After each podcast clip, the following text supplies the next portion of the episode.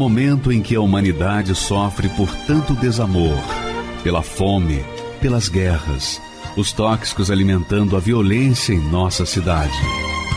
Esta emissora traz até você momentos de amor, paz e alegria, através de um programa feito com carinho para o seu coração.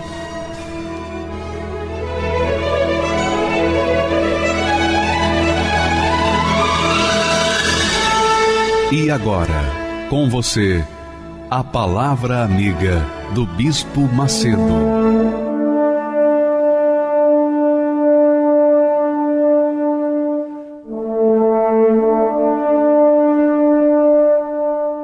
Olá, meus caros amigos, que Deus abençoe a todos vocês. E não só vocês, mas seus respectivos familiares, vizinhança, enfim por onde quer que você for, você seja a própria bênção. É isso mesmo. Deus não projetou o ser humano para sofrer, ele projetou o ser humano para ser a própria bênção, a imagem dele aqui na terra. é isso mesmo.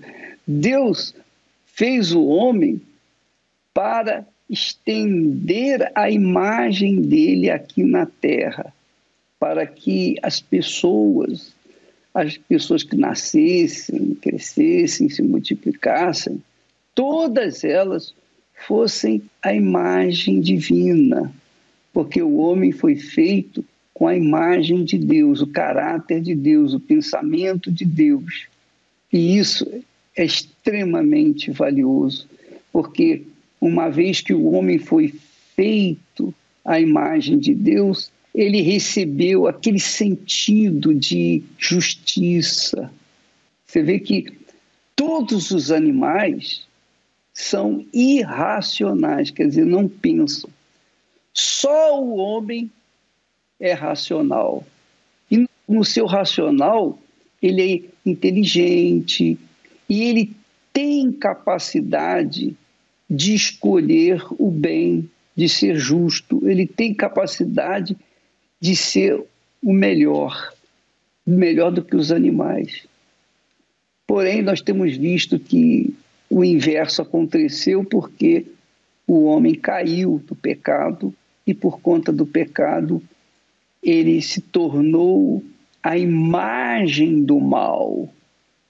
Mas Deus não quer isso. Deus mandou Jesus para vir ao mundo, justamente para morrer pelo pecador que nele crê e receber a imagem de Deus de novo. é simples. Deus ainda quer que você tenha a imagem dele e você seja a própria bênção por onde quer que você for.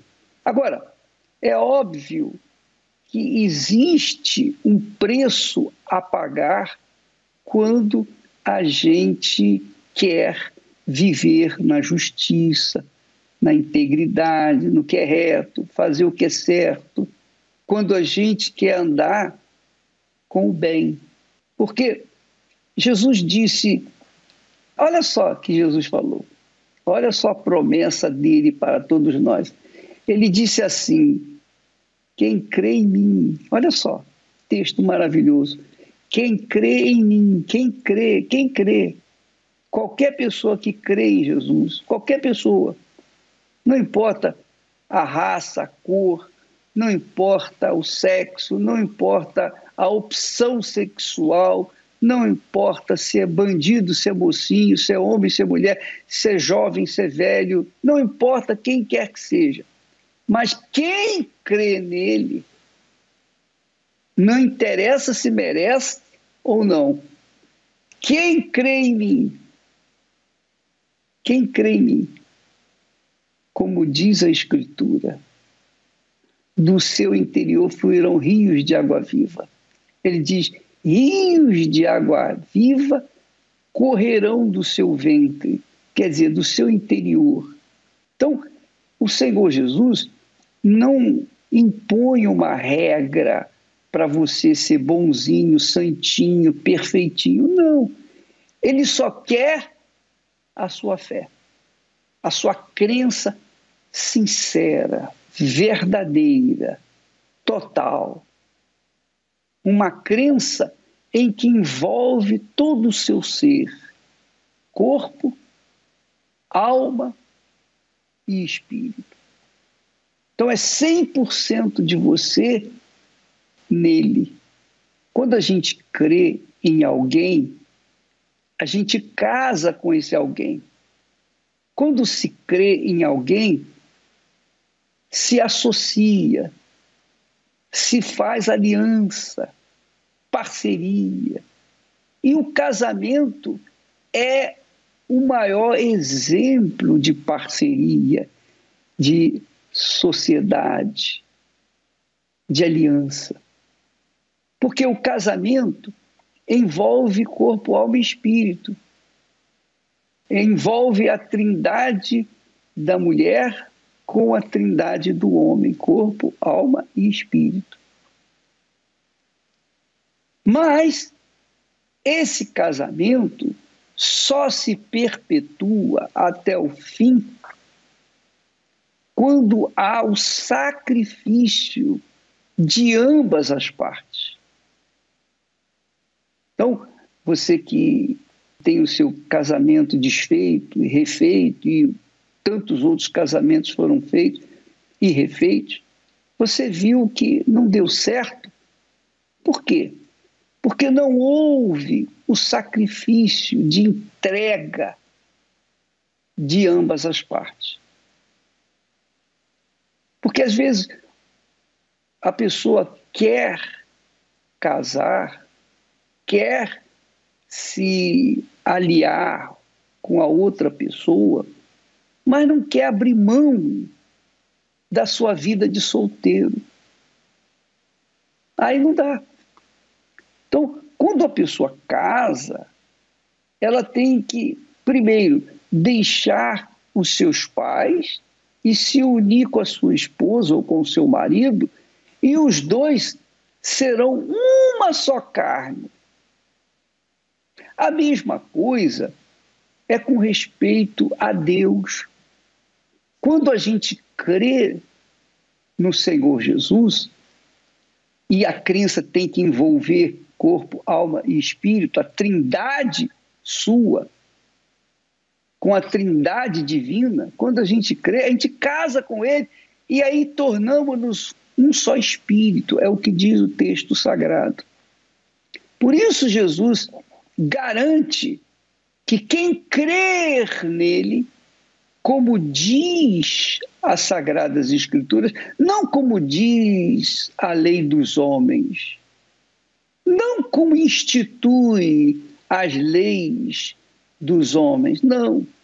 Mas como diz a Escritura, quem crê em mim, como diz a Escritura, e a Escritura Sagrada ensina que o casamento não tem como haver separação, divórcio, até porque a própria Escritura Sagrada diz que Deus odeia o divórcio. Quer dizer, não há separação quando se crê uma pessoa na outra. O problema é que não, nem sempre a pessoa crê. Então, às vezes, a pessoa acredita na outra, mas não crê. Então, o casamento não dá certo. Porque quem crê sacrifica por aquele que crê, por aquele a quem crê. Essa é a realidade. E quando diz respeito a Deus, ele crê, ele crê naqueles que são sinceros. Por isso que muitos são chamados e poucos são escolhidos. Porque os poucos escolhidos para crerem nele são os sinceros. Embora esses poucos sinceros também sejam pessoas que não mereçam nada absolutamente dele, mas são pessoas sinceras. Então a sinceridade dessas pessoas faz com que elas tenham uma fé, uma crença sincera. E essa crença sincera fala justas diante de Deus.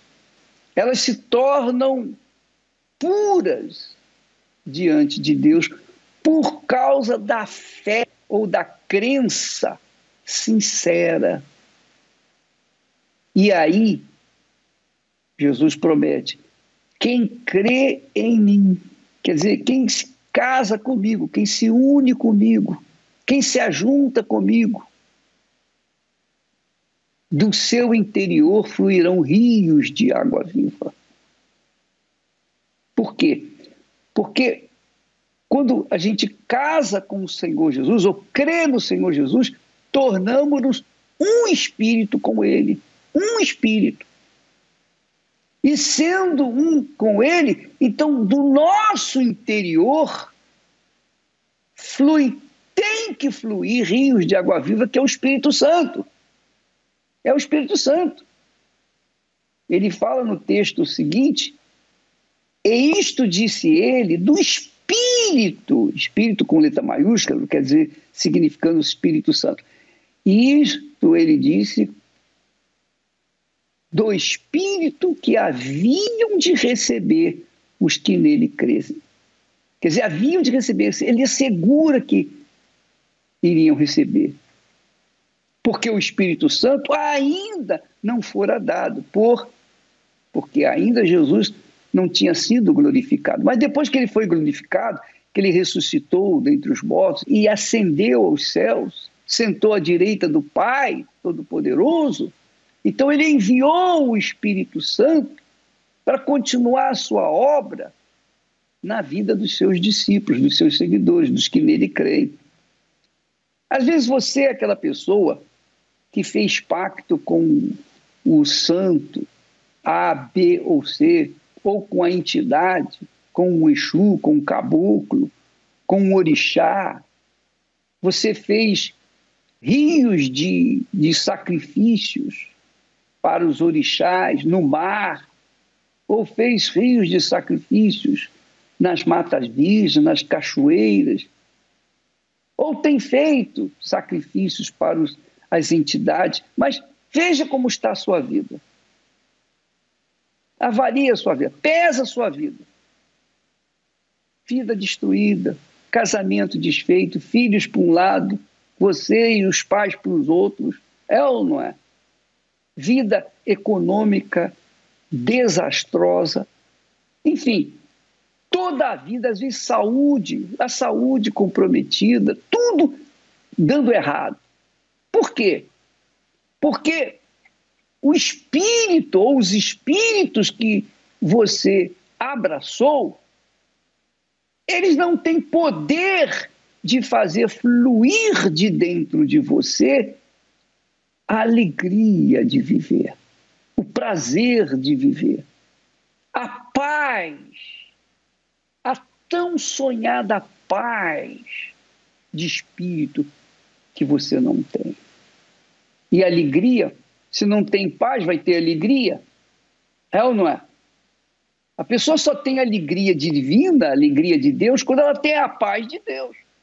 A paz de Deus traz a alegria de Deus.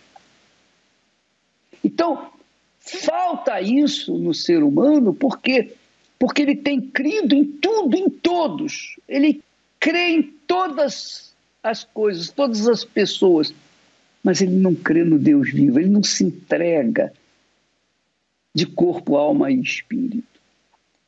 Aí, por conta dessa má crença, má fé, ou no, no Deus errado, essa criatura vive um pedacinho do inferno aqui na terra. Mas a vontade de Deus, quando ele fez o homem, ele fez com perfeição, com a imagem dele. A mulher também. Ele os fez perfeitos. Mas eles erraram, eles seguiram o caminho contrário, por livre e espontânea vontade. Então deu no que deu, olha aí essa consequência. Olha a consequência. O mundo está virado de cabeça para baixo.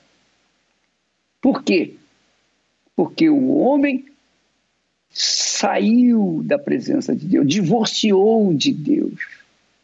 É isso mesmo. Ele se divorciou de Deus. e começou a andar sozinho, segundo a sua própria cabeça. E olha o que deu. Então, você que está me assistindo nesse momento, que está raciocinando comigo, você há de convir que Deus, por ser infinitamente grande, poderoso, todo-poderoso e perfeito, ele jamais iria fazer um ser humano imperfeito, um ser humano deturpado. Não, ele fez o ser humano como a obra-prima dele. É a obra-prima de Deus é o ser humano, nem os animais, é o ser humano. Ele deu ao ser humano o direito de pensar, de escolher, o direito de optar. Ele não fez o ser humano como um robô, ele fez o ser humano como ele, Deus, justo, perfeito, misericordioso, compassivo, etc. Mas o ser humano perdeu a visão, perdeu a imagem de Deus por causa do pecado e está aí vivendo no sofrimento e na dor. E Deus não tem nada com isso, porque foi a escolha do ser humano. Foi a escolha do ser humano, não foi dele. Mas, para consertar essa situação, Deus dá uma chance, mas ainda sujeita à escolha de cada um. Sujeita à escolha de cada um. Ele dá uma chance, ele enviou o filho dele para morrer, agarrar todo o pecado da humanidade, a maldição da humanidade, e morrer com essa maldição e ir para o túmulo com essa, levar para o túmulo essa maldição. Para que então depois de ressuscitado, Jesus, em perfeição e glorificado, ele venha poder enviar o Espírito dele para não viver do lado como um encosto da pessoa, não, mas viver dentro da pessoa. Por isso ele disse: quem crê, quem crê em mim, quem crê em mim, é o versículo. Quem crê em mim, como diz a Escritura Sagrada, não como diz os filósofos, não como dizem os pensadores desse mundo, mas como diz a Escritura Sagrada, que é a palavra de Deus. Quem crê em mim, como diz a palavra de Deus, a minha palavra, rios de água viva, quer dizer, paz e alegria correrão do seu íntimo, do mais profundo do seu ser. É o Espírito Santo. Então o Espírito Santo vem e faz morada dentro daqueles que creem de verdade no Senhor Jesus. E aí você vê a diferença entre os que creem em Deus de verdade e aqueles que creem de mentira. O Espírito Santo, você tem observado, não sei se você já observou, que as pessoas que chegam na Igreja Universal, elas chegam com as vidas estragadas, elas, as vidas viradas do avesso.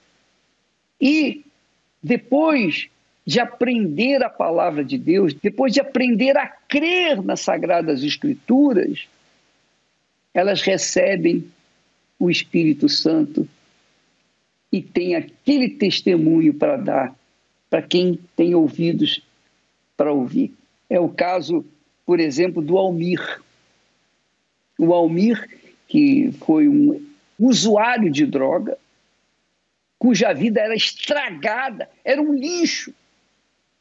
Ele, o Almir, era uma daquelas pessoas que podia se dizer: olha, eu não nasci, eu fui defecado. Porque a vida dele era um desastre total. Vamos assisti-lo, por favor, com atenção. Aumenta aí o volume do seu receptor para você não perder nenhuma só de suas palavras, por favor. Eu conheci a cola, tiner, o LSD, o chá de cogumelo, o chá de lírio, a cocaína e o crack. Nesse período eu passei 22 internações. E eu tava usando crack chorando. De tantas internações, idas e vidas, né? Eu falei assim. Esse dia eu falei, eu não aguento mais. Falei com Deus, me ajuda, eu não aguento mais. Eu era uma criança feliz, né? Meu, meus pais, eles nunca demonstraram para mim algo amargo, ruim. Né? Meu pai, ele era caminhoneiro.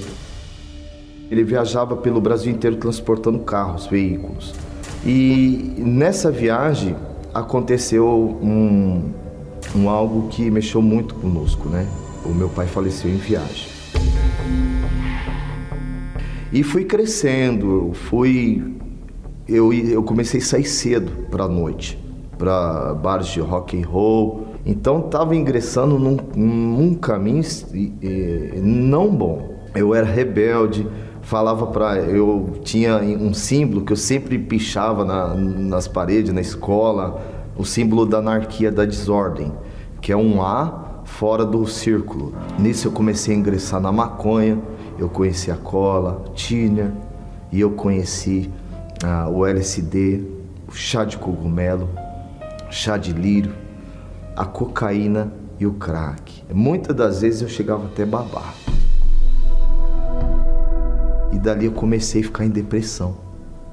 Comecei a fumar o crack todos os dias. Todo dia eu tinha que fumar crack. E aí eu fumava escondido no banheiro, na laje. E passando um tempo, algo que eu nunca fiz na minha vida eu comecei a fazer. Eu peguei um celular do minha irmã minha, da minha irmã. E aí eu troquei por droga. Então comecei a migrar em São Paulo. Dali eu comecei a parar em vários lugares perigosos. Porque em São Paulo não existe só uma Cracolândia. Existe milhares de Cracolândia. Então eu comecei a passar em muitos lugares. Voltava para minha minhas irmãs, para minha família, querendo me matar, com depressão. Falava, chorava, ajoelhava, não aguento mais isso. Mas era verdade. Muitas das vezes eu estava já usando, chorando, chorando, não aguento mais isso. E aí eu comecei a ir buscar ajuda em clínica. Nesse período eu passei 22 internações. E eles falavam assim, né, os terapeutas, falavam, ó, se você se tornar um adicto em recuperação, sua vida muda, você vai conquistar uma vida de qualidade. Então eu entendi ali que eu era doente. E aí comecei a falar, pô, eu sou doente, então tenho que me tratar. Mas quase todos os dias eu pensava em usar a minha substância de preferência. Teve um dia que eu tomei a decisão, saí. Eu falei, pô, dava aquela vontade, falei, nossa, eu vou lá pegar uma só. Porque vinha essa voz, né? Você pega só uma, você vai conseguir, você nem, você nem vai usar mais. Na minha cabeça era assim. Então eu ficava conversando, me auto-manipulando. Eu vou conseguir usar uma só. Eu vou pegar só uma pedra, eu vou usar aqui no banheiro, minha irmã nem vai perceber, eu não vou sair pra rua, não vou usar. E ali, aquela primeira paulada, eu voltava tudo de novo, aí eu ficava vagando. Mas muitas das vezes eu usando com aquela perturbação, eu comecei a clamar a Deus no meio daqueles lugares perigosos. Falei, meu Deus, me ajuda. Muitas das vezes eu usando, eu falava assim, meu Deus, me ajuda a sair disso. Eu teve uma vez que eu saí de uma mata na beira da Imigrantes, né? E eu tava usando crack chorando de tantas internações, idas e vidas, né? Eu falei assim. Esse dia eu falei, eu não aguento mais. Falei com Deus, me ajuda, eu não aguento mais. E eu saí na Imigrantes, falei, não, vou, vou terminar com isso agora. Chega, não aguento mais sofrer. E quando eu saí da, dessa mata, da beira da Imigrantes, eu entrei bem na frente de uma carreta, ela estava descendo, sentido São Paulo, né? Eu parei assim, baixei a cabeça, falei, eu tava com cachimbo na mão, eu abaixei a cabeça assim, e ela buzinou, foi e desviou de mim. Dali eu vi que Deus não queria que eu morresse, né? Ele não queria que terminasse assim. A minha irmã falou de uma moça, que ela falou que conhecia uma moça, que ela estava na Cracolândia ali do Tabuão, fazendo o trabalho, e falou que tinha cura. E eu não nem ouvindo, né? E nesse dia eu falei para minha irmã, me dá um dinheiro que eu vou, eu quero usar, eu quero sair. E ela, pelo amor de Deus, não faz isso, não faz isso. E nisso ela, ela veio com o telefone, eu estava lá na laje logado, E com raiva, né? Porque eu queria usar. Aquela, aquele nervoso. E aí uma moça começou a falar comigo no celular. A Valéria, né? Eu fazia parte do projeto Vício Tem Cura. E eu já tinha sido curada dos vícios, né? E eu sabia que tinha cura. Eu tinha vício de cocaína, maconha, lança-perfume, bebida, cigarro, né? Meu pior problema era a bebida. E eu consegui vencer. Eu estava livre já. Então eu falei para ele que vício tinha cura. E quando ela falou de cura, eu não acreditava. Eu não acreditava. Vício tem cura? Anos eu aprendi. Tantas vezes eu tentei, não existe cura. E eu falei para ele, né? Não pensa nesse momento no prazer que a droga vai te dar. Pensa agora no que ela faz na sua vida. Então, naquele momento, eu também fiz uma oração rápida. E depois dessa ligação, não sei o que aconteceu, eu fui dormir. Primeira vez que eu vi ele, eu me assustei, porque ele estava totalmente desequilibrado.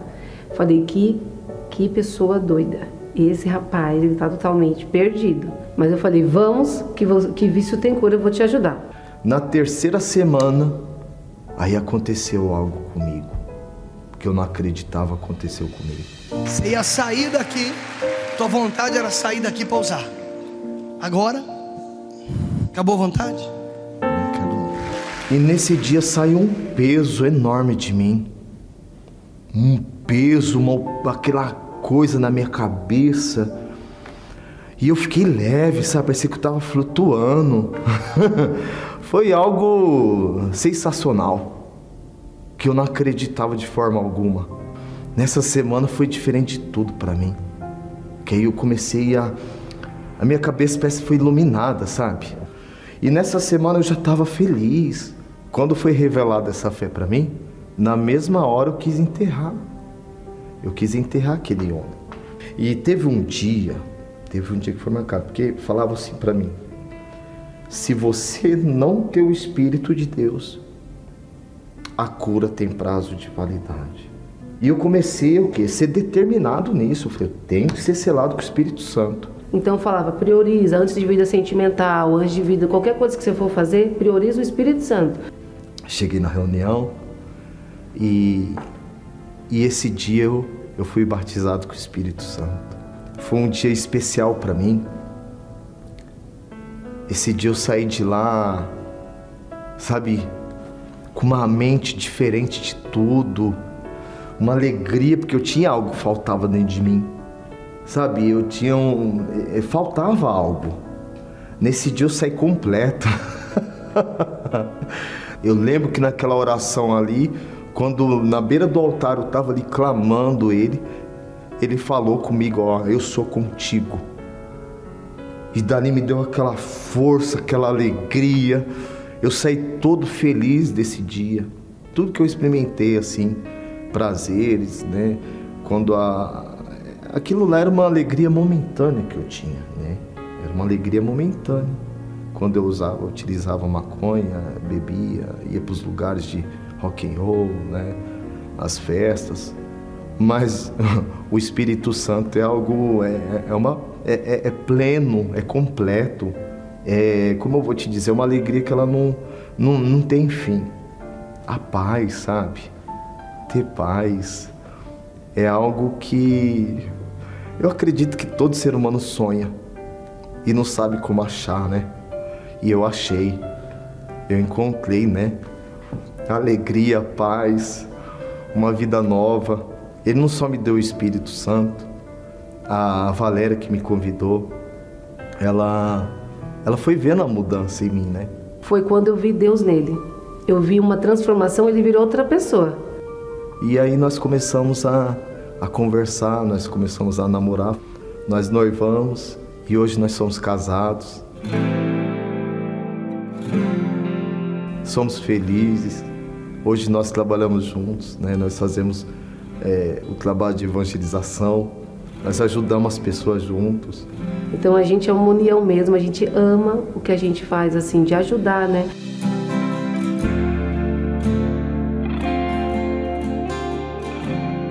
E é algo assim que eu não sei nem como agradecer a Deus por tudo.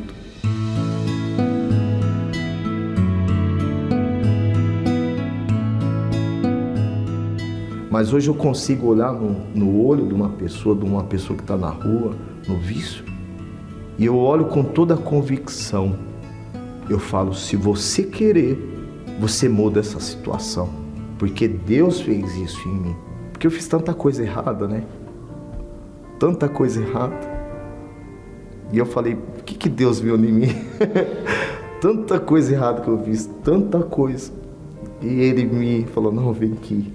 Tudo é um propósito. Deus permitiu tudo aquilo para que hoje eu estar tá aqui hoje eu estar aqui para poder ajudar alguém, passar essa alegria, essa luz para as pessoas que estão em trevas, né? É isso que é glorioso. Então, você verificou, lembra que eu falei ainda há pouco, que Deus criou o homem com perfeição, a sua imagem e semelhança. Quando ele criou o homem à sua imagem e semelhança, é como, por exemplo, a criança, quando nasce. Você viu a foto do Almir quando era criança? Um bebê parecia feliz. Aliás, todo bebê é feliz, porque não conhece a maldade, não conhece nada de ruim. A criança vem ao mundo com perfeição, inocente, pura. Toda criança nasce com perfeição, com pureza. Mas, quando entra nesse mundo de ódio, injustiça, então a criança se torna fruto desse mundo imundo, injusto.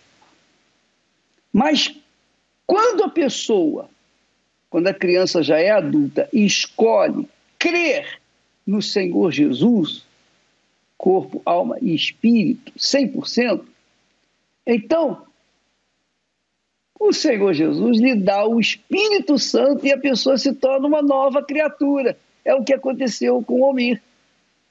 E é isso que tem que acontecer com as pessoas que creem no Senhor Jesus. Se você crê no Senhor Jesus, mas a sua vida é insossa, sem graça, é uma vida infeliz, é porque a sua crença não foi sincera, não foi entregue. Você não casou com Deus, você acredita, você acreditou na existência de Deus, mas não se entregou para Ele.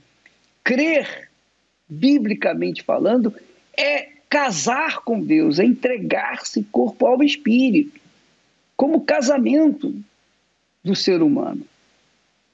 Então, por isso, Jesus diz: quem crê em mim, como diz a Escritura, do seu interior fluirão rios de água viva. Rios de água viva, que é o Espírito Santo. Que maravilha, não é? É isso que Deus tem feito. E nós temos também o caso da Pamela. A Pamela é uma jovem, 24 anos, ela tinha depressão. Ela também nasceu pura. Ela nasceu pura, mas o mundo a fez mal, má, melhor dizendo, e ela sofreu e finalmente ela entrou em depressão, a vida dela foi toda totalmente estragada. Mas Deus se manifestou para ela, porque ela creu, ela creu na Escritura e a vida dela se transformou como se transformou a vida do Almir também. Vamos assistir o caso dela. Meu nome é Pamela Araújo Arruda e eu cresci num lar com uma família tradicional, com meu pai, com a minha mãe, com os meus irmãos juntos. Aos meus 13 anos, eh, meus pais me mudaram de escola e nessa nova escola eu tive contato com novas amizades e novos hábitos. Eu comecei a ir para festas, para baladas, comecei a beber, tive a curiosidade de conhecer as drogas. E aí foi onde eu experimentei a maconha, o lança-perfume, quando ia para raves, para festas eletrônicas. Eu vivi dos meus 15 aos meus 19 anos é, com vícios. Então com isso veio as mentiras. E aí eu comecei a mentir para os meus pais, falava que ia dormir na casa de amigas, mas eu saía para as baladas, para festas. Então veio a mentira, né? E aí era onde eu tinha que inventar mil e uma mentiras para os meus pais acreditarem e deixarem eu dormir fora de casa. E aí quando os meus pais começaram a desconfiar de que eu estava mentindo, então eles começaram a ligar para as mães das, das minhas amigas para saber se de fato eu estava lá. E teve um dia também que eu menti, falei que estaria é, jantando com uma amiga, mas eu estava no bar bebendo. Eu achava que eles estavam tirando a minha liberdade, eu achava que eles estavam me prendendo, como se eles quisessem com que eu perdesse a minha juventude, porque eu entendia que a juventude era isso. Tem que curtir mesmo, você tem que aproveitar a vida, porque depois você envelhece, você não vai e você vai se arrepender de não ter curtido, que agora é o momento. Então eu achava isso. Então eu comecei a mentir mais ainda, comecei a fazer coisas piores, né? Então eu me afundava cada vez mais nas drogas. Então isso foi piorando cada vez mais, porque dentro de casa já não tinha paz, eram brigas, né? Eu trazia muito desgosto para eles. E aí vivendo tudo isso, né, minha mãe foi lutar por mim no altar. Então eles começaram a me dar o silêncio. E aí foi onde eu fui refletindo o que, que eu estava fazendo da minha vida, eu procurei muito em todos os lugares preencher aquele vazio, só que eu não encontrava, não conseguia achar nada que preenchesse. E aí, aos meus 18 anos, eu fui diagnosticada com depressão, né, decorrente a tudo isso. Até cheguei a ser levada no psiquiatra. E aí, na primeira consulta que eu tive, pelos meus sintomas, que tudo isso foi é, desenvolvendo cada vez mais em mim. Teve uma época que eu não tive vontade de comer, teve época que eu não tinha vontade de sair é, ficava só dentro de casa. Então eu cheguei a emagrecer, eu emagreci bastante. Naquela mesma consulta o médico já tinha me passado até medicação, né, que eu teria que tomar. Tudo isso por conta da vida que eu estava levando. E aí procurei ajuda na Igreja Universal. O que o homem de Deus falou no altar, né, chamou muito a minha atenção que foi que se eu não recebesse o Espírito Santo, ali eu teria um prazo de validade dentro da igreja, né? Ali eu não, se eu não tivesse o Espírito Santo, eu não conseguiria é, vencer, eu iria voltar para aquilo que um dia eu vivi. Então isso, foi, isso chamou a minha atenção, né? E aí eu comecei a vir nas reuniões, aí eu comecei a vir às quartas, voltei a vir aos domingos, aí eu já estava vindo sozinha porque eu, antes eu não vinha assim para a igreja sozinha, né? Eu sempre tinha que ter alguma companhia para mim vir. E só que ali eu estava decidida, porque eu já não aguentava mais sofrer. Eu tive que ser radical, porque o mundo que eu vivia, ele era muito de, era de ilusões, mas era um mundo que chamava muito a minha atenção. E a partir do momento que eu comecei a vir às reuniões, eu entendi que eu tinha que abandonar tudo aquilo que eu vivia para de fato ter uma vida com Deus, para de fato receber o Espírito Santo e ser feliz de verdade. Porque eu procurei em tudo. Eu procurei em relacionamentos, em drogas, bebidas, festas, amizades e não encontrei. Então, eu sabia que ali eu tinha que me lançar de fato de verdade para Deus, obedecer o que ele mandava, né? Que ele pedia para que eu fizesse, para de fato receber o Espírito Santo e ser feliz. E então não foi fácil. E eu tive que deixar tudo para trás, amizades, é, abandonar os vícios. E aí foi quando eu decidi, me, me batizei de fato nas águas. Então ali eu enterrei a velha criatura, deixei tudo para trás. Pela situação que eu vivia, eu, eu deixei criar uma mágoa muito grande em relação ao meu pai, né?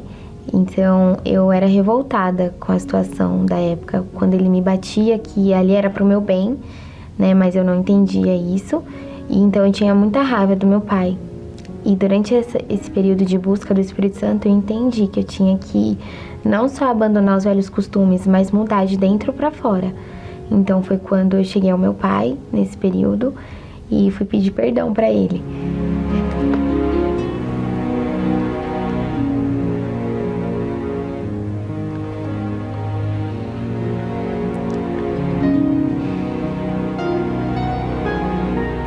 quando eu procurei o meu pai para pedir perdão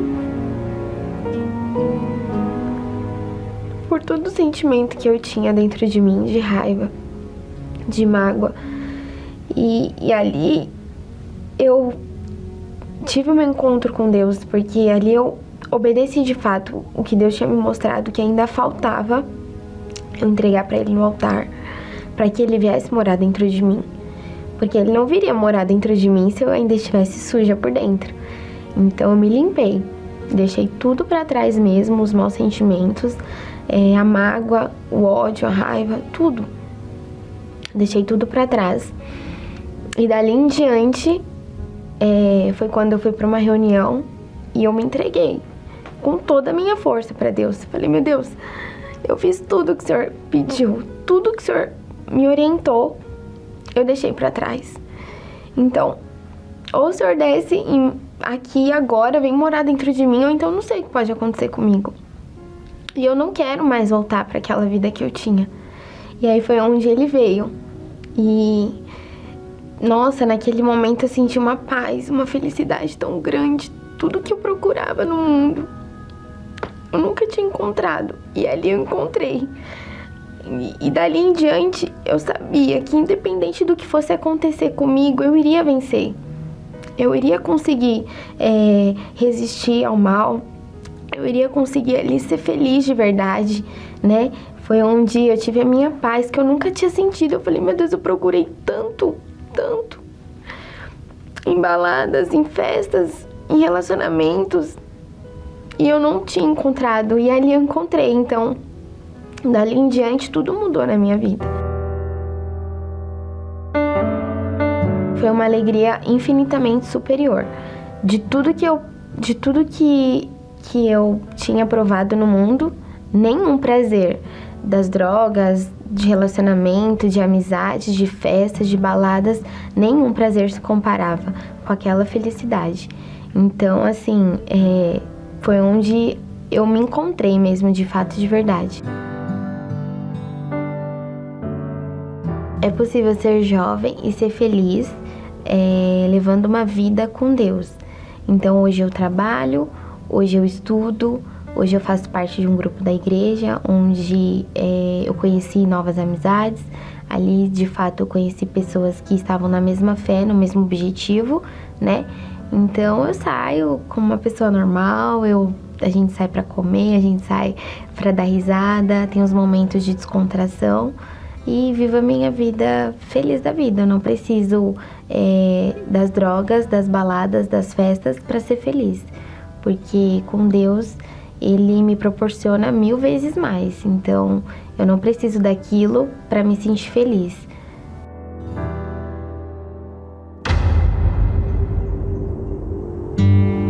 Quando pequena, eu fui deixada pela minha mãe com a minha avó. E eu fui abusada quando criança. E eu cresci com um sentimento muito grande de rejeição. Fui abandonada pelo, pelo pai do meu filho. Foi onde eu conheci o mundo da prostituição. Eu me sentia suja, eu não queria estar naquela vida. Eu senti uma angústia, um vazio muito grande. Foi onde eu tentei o suicídio. Aí eu peguei e joguei o carro contra um muro.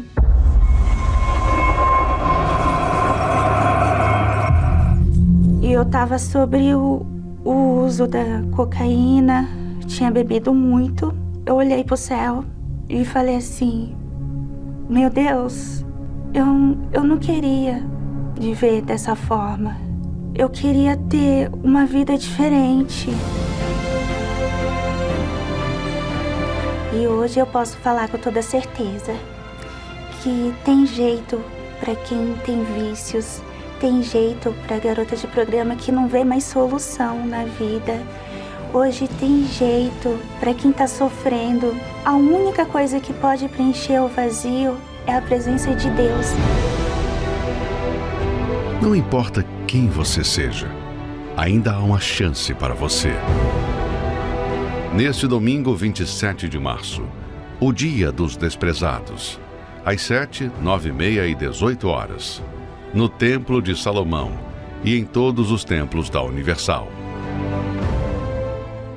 Muitas vezes eu pergunto a mim mesmo por que motivo a minha vida se encontra desse jeito. Por mais que eu lute e tente me esforçar uma saída eu não consigo encontrar. Muitas vezes eu pergunto a mim mesmo por que motivo a minha vida se encontra desse jeito. Chega um momento em que as forças se acabam, fica difícil acreditar que a minha vida vai mudar. Filho, não tenha medo, vinde a mim, eu te aceito. Filho, nunca desista. Estou aqui, sou a saída para tua vida.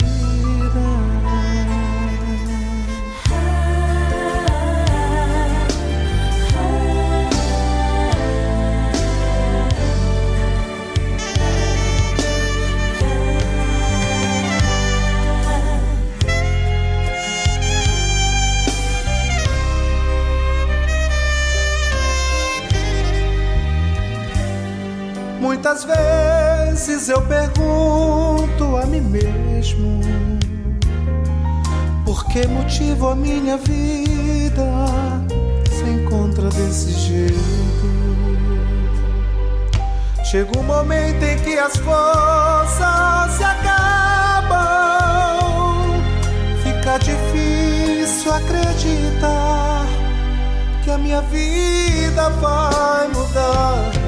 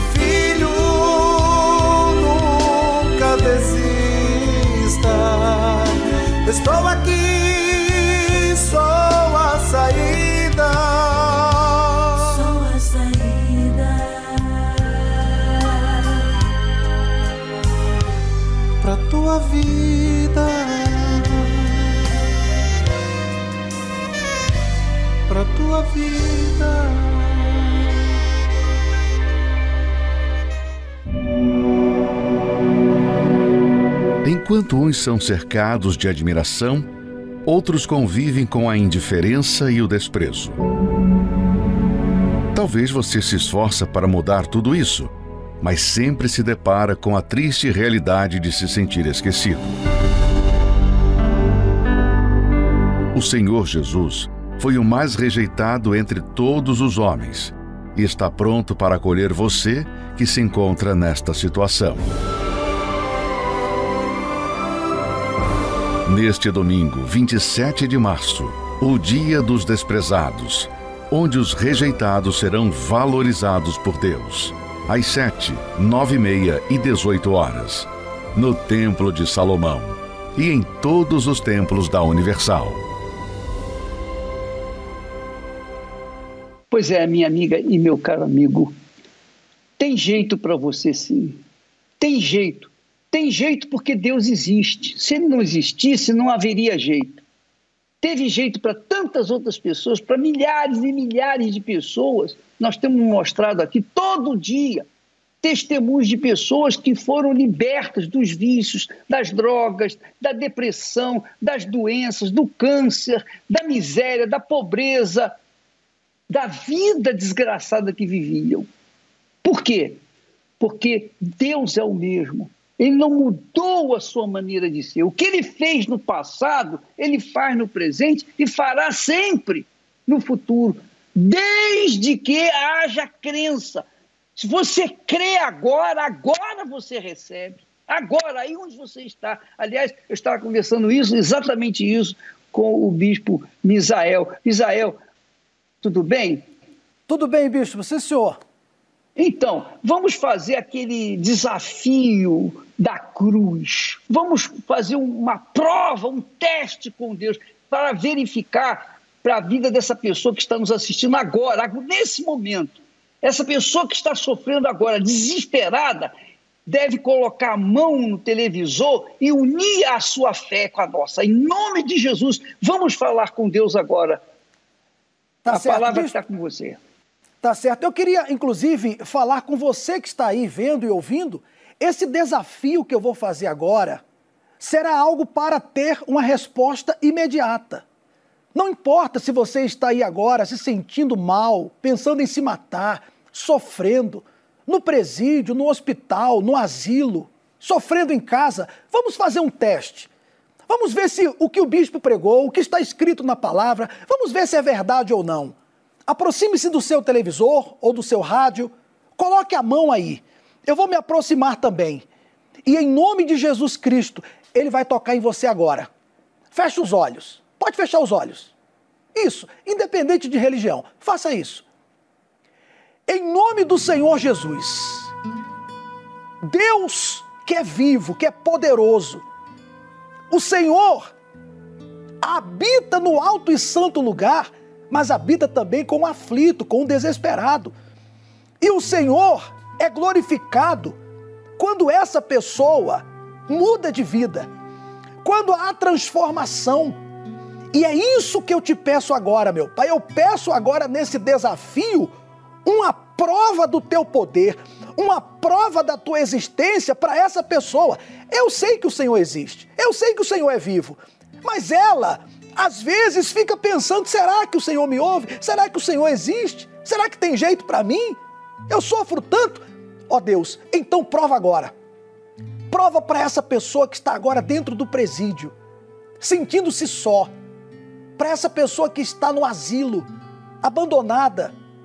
Para o doente que está sentindo dor, prova que o Senhor está agora respondendo esse desafio, arrancando essa dor, essa tristeza, esse desespero. Essa pessoa que vive na Cracolândia, perdida, na prostituição, garota de programa, pensa que o Senhor a rejeita. Ela pensa assim: eu sou tão suja, eu sou tão sujo que Deus nem me ouve. Ó oh Deus, mas por ela ter participado agora conosco, se aproximado do receptor, então não interessa os erros, os pecados dela. Prova que o Senhor responde à nossa oração, arrancando a depressão, a tristeza, o mal, arrancando tudo aquilo que não presta e fazendo essa pessoa receber paz agora. Em o nome do Senhor Jesus, meu amigo, minha amiga, desse rádio, desse televisor, dessa tela que você toca, sai poder. Receba paz aí agora. Receba vida, ânimo. Você está curado. Você está livre. Em o nome do Senhor Jesus Cristo. A luz e a paz que está conosco chega a você. Em nome do Senhor Jesus. Meu Deus, consagra também a água, que todos que prepararam sejam abençoadas, abençoados ao beberem dessa água. E quem crer, pode abrir os olhos. Pode abrir, olha aqui para mim. Ou você que está me ouvindo, me ouça. A partir de agora, tudo começa a mudar na sua vida. Porque o nosso Deus é vivo. Não é de pau, de gesso, de metal. Nosso Deus não é uma entidade, não é um encosto. O nosso Deus é o Deus vivo que está aí agora com você. Beba da água, quem tinha preparado, seja abençoado ao beber dessa água. Algemado por um peso.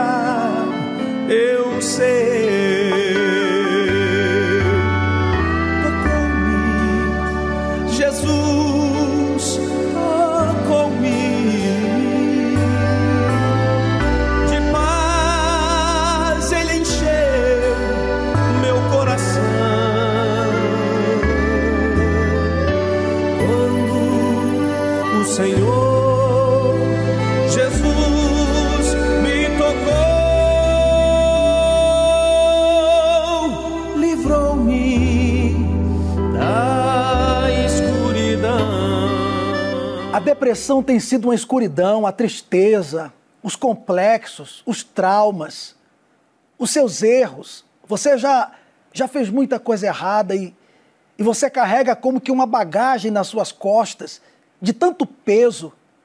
Jesus livrou você desse peso agora. Jesus livrou você. Jesus não tem preconceito. Não tem preconceito com homossexual, com a cor da sua pele, com o lugar que você nasceu e nem com o que você fez. Ele não tem preconceito. Ele estendeu a mão para você hoje. Agora você tem que fazer também a sua parte, buscá-lo. Por exemplo, quantos testemunhos maravilhosos foram mostrados hoje? Pessoas que chegaram na casa de Deus.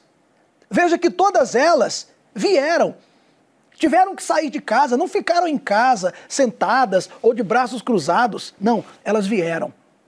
E esse é o desafio que eu lanço a você agora. Você não já percebeu aí a resposta da nossa oração? Então, agora, qual é o próximo passo? É você vir. Aproveite esse domingo, o dia do clamor por todos os que se sentem desprezados e por todos Talvez você fale assim: olha, não me sinto desprezado, não, mas eu estou cheio de problemas. Eu estou com depressão, eu estou perdendo tudo. Você tem algum problema? Então é para você, esse domingo é para você. Procure a Igreja Universal mais perto da sua casa.